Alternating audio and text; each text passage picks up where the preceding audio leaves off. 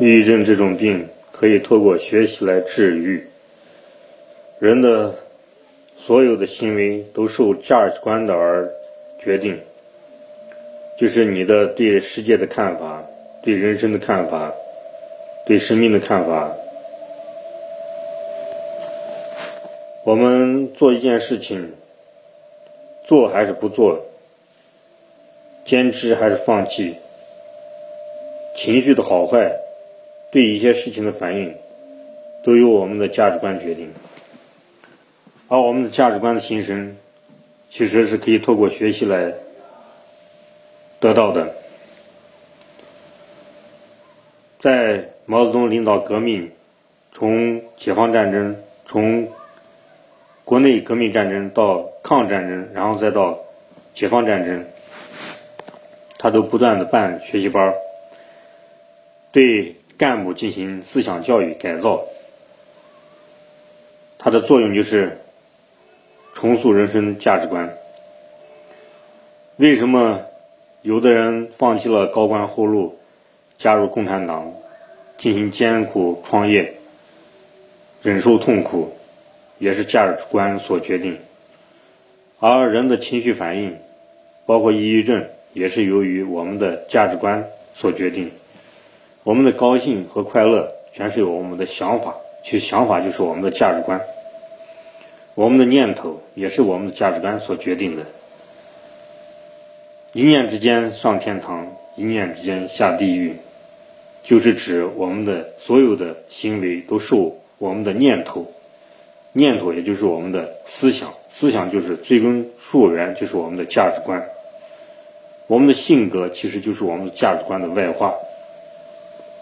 我们从小养成的习惯、生活习惯，塑造我们对事对物的判断、对人的看法、对社会的看法、对生命的看法。为什么有的家教好，有的家教差？孝顺其实都是从小教育、学习而得来的。而抑郁症是我们对世界的看法，由于某些事情。无法解决了，产生了极大的冲突造成的。想从根本解开这个思想的疙瘩，就必须要从我们的思想的根源解决，就是价值观、思维方式。我们要重塑我们的思维方式，我们的念头，这是一个系统。这个系统怎么去改变？就通过学习。学什么？学人生智慧。生命智慧，佛教、基督教、伊斯兰教、耶稣基督哲学、老子等等等等古典哲学，孔子都是这方面的。我们可以透过学习来改变我们的思维方式、我们的念头，从而改变我们的行为，改变我们的情绪，最终。能治疗我们的这个顽疾抑郁症。你可以加入一个直销组织，比如说安利，它是一个学习成长型组织。你也可以研习佛教，你也可以研习道德经。总之，你要有一个学习体系，要改变你的价值观。好的，今天就与大家分享到此。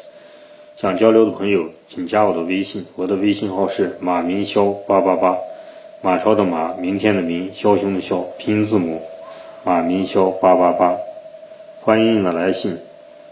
如果听到我的录音感觉有兴趣的，也可以分享给朋友，谢谢大家。